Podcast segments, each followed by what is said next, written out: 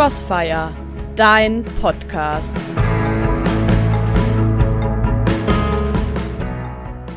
Was heißt das eigentlich, Christ sein? Äh, nicht theoretisch, nicht theologisch, sondern praktisch. Oder anders gefragt, kannst du dir das vorstellen, dass die Menschen heute das über uns sagen, was die Römer über die ersten Christen gesagt haben? Dass sie bewundernswert finden, dass wir Christen nicht lügen, selbst wenn die Wahrheit uns schadet? Dass die beeindruckt sind von unserem Lebenswandel, von der Radikalität, mit der wir lieben? Dass sie beachtlich finden, wie brüderlich wir Christen miteinander umgehen? Ohne Neid? Ohne schlecht übereinander zu reden? Kannst du dir das vorstellen? Ich meine das ernst, nicht als Vorwurf, Zeigen wir durch unser Leben, dass wir Christen sind? Und zeigen wir es so, dass andere das spüren, dass andere sagen, oh, schau mal, ein Christ. Also wenn ich ehrlich sein soll, ich bin manchmal durchaus dankbar für Ausreden, damit ich nicht tun muss, was ich als Christ tun sollte.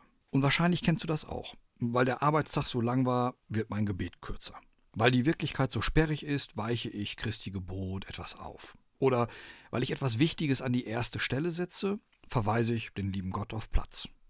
Vor wenigen Tagen haben wir in meiner Gemeinde hier den Gedenktag der heiligen Elisabeth von Thüringen gefeiert. Auch die wird sich gefragt haben, was heißt das Christsein? Kann sie den damit verbundenen Ansprüchen genügen, als Adlige, als Fürstin? Du wirst dir vielleicht denken können, wie die Antwort ausgesehen hat, aber Elisabeth hat sich den Zwängen ihrer Welt, den Zwängen ihres Standes, den Zwängen des Hofes tatsächlich widersetzt. Denn die erkannte, dass der Reichtum für wenige nur zu haben war zum Preis der Ausbeutung und Armut von vielen. Elisabeth gab deshalb alles her, was sie hatte. Sie lebte in radikaler Armut. Von Elisabeth haben die Menschen ihrer Zeit gesagt, sie lebt das Leben einer Christin. Von Elisabeth sagen wir heute, sie lebte das Leben einer Christin. Aber wenn selbst ihr, einer Fürstin, einer extrem reichen Frau, wenn selbst die auf alles das verzichten und ihr Christsein radikal leben konnte, warum tue ich mich dann so schwer damit? Heute auf Christkönig muss ich mich das erst recht fragen. Und es ist eine unbequeme, ungemütliche Frage. Ich feiere einen König, aber ich verweigere ihm die Gefolgschaft. Und das wiegt ja noch schwerer, wenn ich mir klar mache, was für ein König mich da regiert. Was für ein König da mit mir und für mich streitet. Zu was ich mich da eigentlich alles ermutigt fühlen müsste. Um das mal klar zu machen, für uns kämpfen die Fürstentümer des Himmels, für uns die Mächte der Luft, für uns die Kräfte der überirdischen Welt, für uns kämpfen die Scharen der Engel in unermüdlichem Wachdienst. Das alles sagt mir dieser Feiertag heute. Das alles sagt mir Christkönig. Dazu ermutigt mich Christkönig. Daran erinnert mich Christkönig, dass ich nicht fahnenflüchtig werde. Dass die Taufe mein Schild ist, der Glaube mein Helm, die Liebe mein Speer und die Geduld meine Rüstung. Schöne Worte, ohne Bezug zum Leben.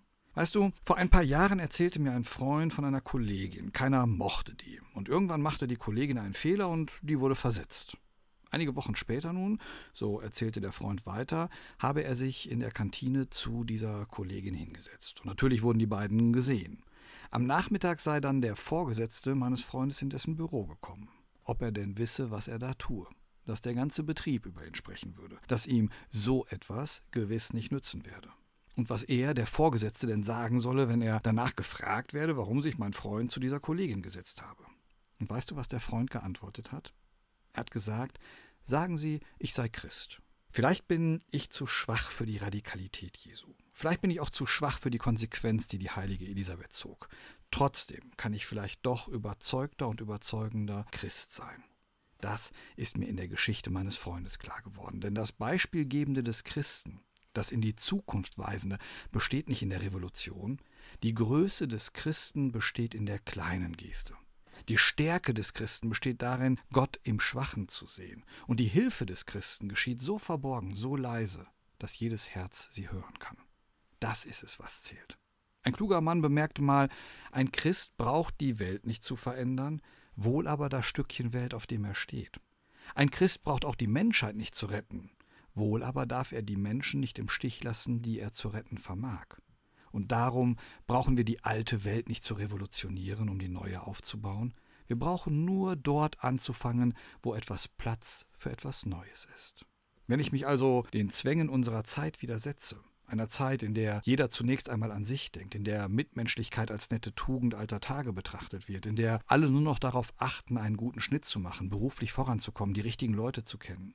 Wenn ich mich also gegen den Strom dieser Zeit stelle, wenn ich mich nicht dem Leistungsdruck beuge, wenn ich nicht nur Aufgaben sehe, sondern wenn ich mich angenommen weiß und aufgehoben, wenn ich den Geber aller Gaben kenne und mich ihm gegeben weiß, dann bekomme ich den Mut, das Unmögliche zu erhoffen und das mir Mögliche zu tun, zusammenzufügen, was zerbrochen ist, zu retten, was verloren ist, zu ordnen, was der Mensch in Unordnung gebracht hat, wieder auf den rechten Weg zu bringen, was in die Irre gegangen ist, die Eintracht unter allen Geschöpfen wiederherzustellen.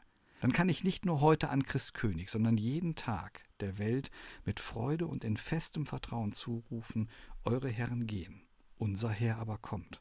Und in diesem Vertrauen eben Christ sein, im eigentlichen Sinne des Wortes. Tabor Pray Network